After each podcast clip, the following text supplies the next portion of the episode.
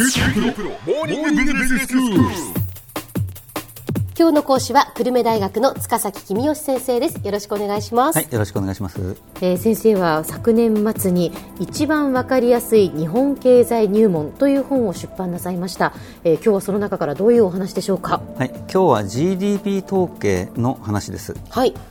そもそも GDP 統計ってなんだかあ結構知らない人多いので、これを説明したいと思います。そうですね。改めてお願いします。まあ国内総生産ですよね GDP そうですね。はい、えー国内総生産というのは日本中の会社に作ったものを聞いてでそれを合計して作るわけですね、はい。まあ、例えば部品の会社が30万円の部品を作ったと。えーその会社からあ自動車会社が部品を買って100万円の自動車を作ったと。はい部品会社は自分が作った分30万円ですからそのまま足せばいいんですが自動車会社は100万円の自動車を作ったけれどもそのうち30万円はあ人が作ったものなので自分が作った分って70万円だけですよね。はい。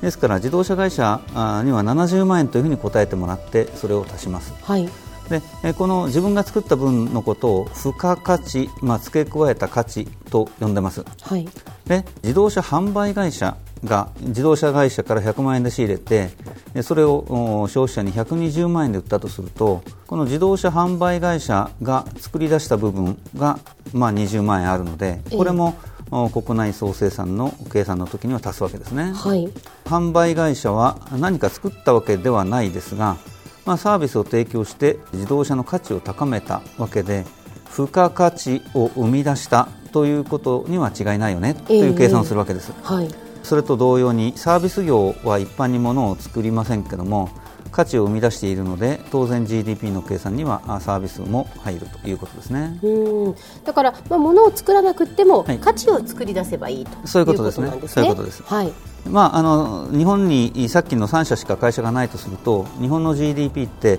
3社分の付加価値を足すと120万円になりますね。ええさて GDP 統計の作り方ですが実は作った会社に聞かなくても GDP 統計作ることができるんですね。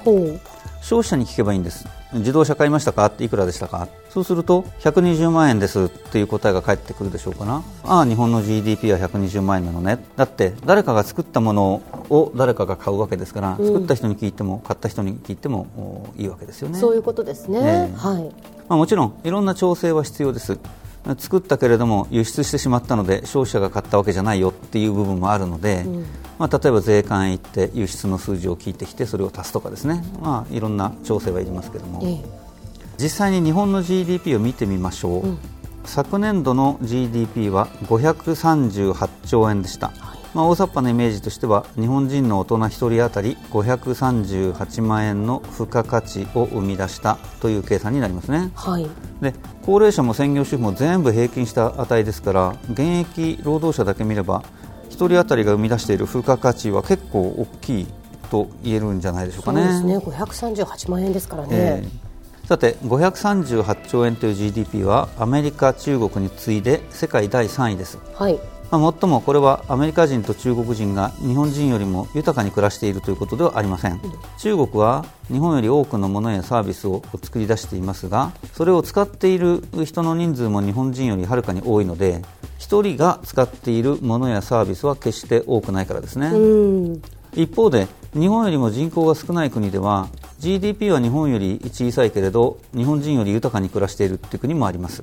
豊かさを比べる場合には1人当たりの GDP で比べないといけないってわけですね。そうですね。国全体の GDP ではなくて、はい。一人当たりで比べる。そういうことですね。ということですね。はい。まあ、外国との比較はこれぐらいにして去年との比較をしましょう、はい、え経済成長率ですね、うん、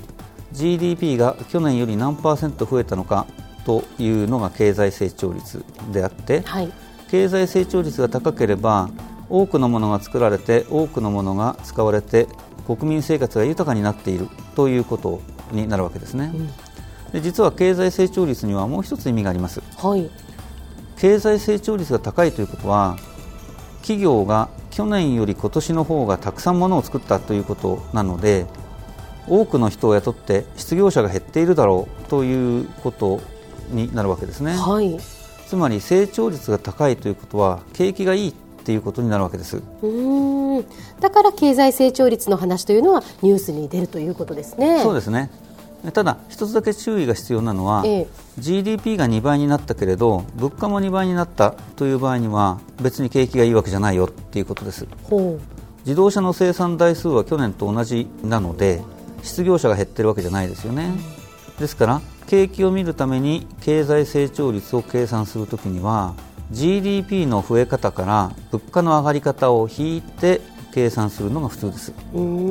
でこうやって計算したあ成長率のことを実質経済成長率というふうに呼んでます、はい、このところ経済成長率は大体平均すると1%ぐらいですかね。高度成長期には10%成長なんていうことがあったわけですから、まあ、それと比べるとずいぶん低いんですけどもそれでも労働力不足になっているわけですね、まあ、不思議ですよね。そうですね。確かに不思議ですね、えー、まあ、理由はいろいろあるんですけどもまあ、すでに日本企業が立派な設備を持っているからということが一番大事なんでしょうね、はい、高度成長期には人が縫っていたシャツをミシンで縫うようになっただけで必要な労働者の数はうんと減ったわけですね。でも今は企業が持っている機械すでに立派な機械を持ってますからこれを最新式に買い替えても必要な労働者の数はそんなに減りませんからね。人口が減っていること介護などの人手を必要とする産業が伸びていることなども最近労働力が不足している理由の一つですね。本当は日本企業がもっと省力化投資をして2%ぐらい経済成長しても労働力が足りなくならないっていうような時代が来るといいなとは思ってるんですけどね。ちなみに何パーセント成長すると労働力が足りなくなったりインフレになったりするのかというのは国によっても時代によっても違います。これを潜在成長率と呼んでます。で高度成長期の日本ではこれが10%ぐらいだったのかな、中国では7%ぐらいだと言われていて日本ではまあ0.5%とか1%とか言われてますね。では先生今日のまとめをお願いします、はい、GDP 統計は作っている企業に聞いても買った消費者に聞いても作ることができます。外国と豊かさの比較をするときは1人当たり GDP で比べること。経済成長率で景気を見るときには物価上昇率を差し引くことなどが大切です。今日の講師は久留米大学の塚崎公義先生でした。どうもありがとうございました。はいありがとうございました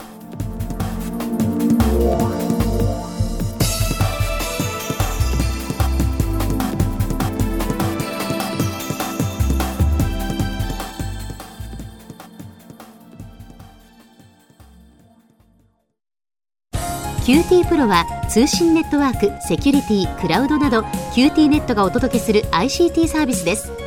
九州中に展開した光ファイバー網を基盤に一番身近なビジネスパートナーとして九州の企業自治体の皆様をサポートします。